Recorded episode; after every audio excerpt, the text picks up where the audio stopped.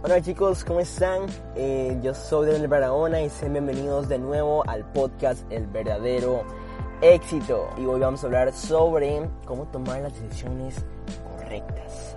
¡Wow! Esto eh, me imagino que millones, pero millones de personas se lo deben de estar preguntando, incluyéndome. bueno, les voy a compartir algo que les va a ayudar demasiado. Primero que todo, la regla número uno es que no existe la decisión correcta.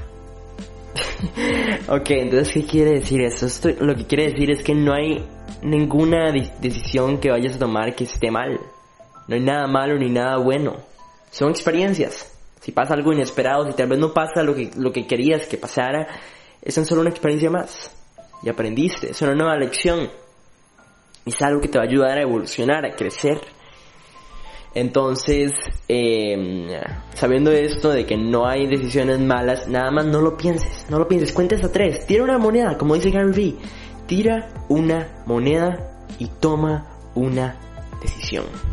Pero hay que tener claro de que esa decisión que uno va a tomar tiene que ser algo que a uno le guste, porque es el, el mayor problema de muchas personas, es que complacen a los demás Pasan toda su vida complaciendo a los demás y haciéndolos felices, pero ¿acaso esas decisiones que están tomando son algo que les hace les haría felices a ellos? La mayoría de veces no. Cuando es complacer, es algo por los demás, no, no es por uno.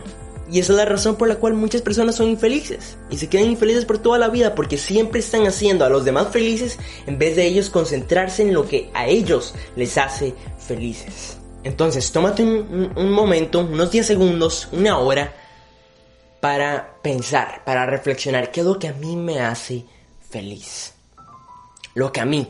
Sin importar qué es lo que vayan a decir, quién me vaya a juzgar o quién vaya a estar de acuerdo con lo que yo vaya a hacer, qué es lo que me va a traer felicidad, pasión, algo que yo con lo que me podría obsesionar y podría estar haciendo todos los días sin importar si tengo a alguien a mi lado, sin importar si tengo amigos haciéndolo conmigo, sin importar si tengo esto o en dónde estoy o lo otro, sin importar qué es algo que a uno le encanta hacer. Por ejemplo, a mí me encanta crear contenido, ayudar a las personas y lo hago tal vez, algún día lo hago tal vez con algún amigo, con mi papá, con mi mamá, con alguien, pero esté solo o no, o esté en cualquier lugar, el lugar del mundo, siempre voy a estar feliz con lo que hago.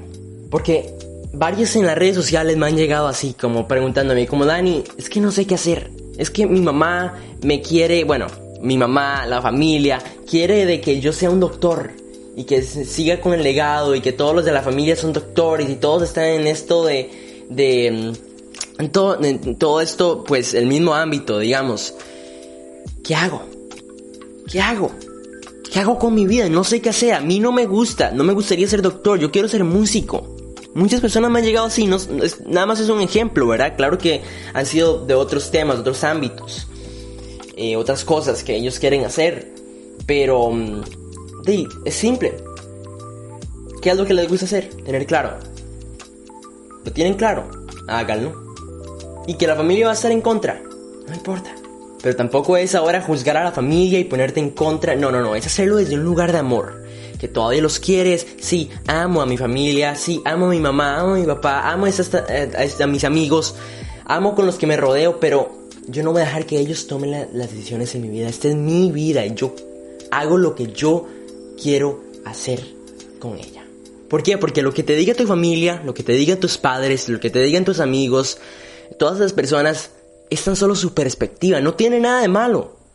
Es solo su perspectiva, es así como esas personas viven, es así como esas personas piensan. Y está totalmente bien porque cada ser humano es diferente, cada ser humano tiene una mentalidad diferente. Entonces lo que ellos hablan contigo es tan solo su perspectiva, pero no es la verdad absoluta. No significa que lo que ellos te vayan a decir vaya a ser lo mejor.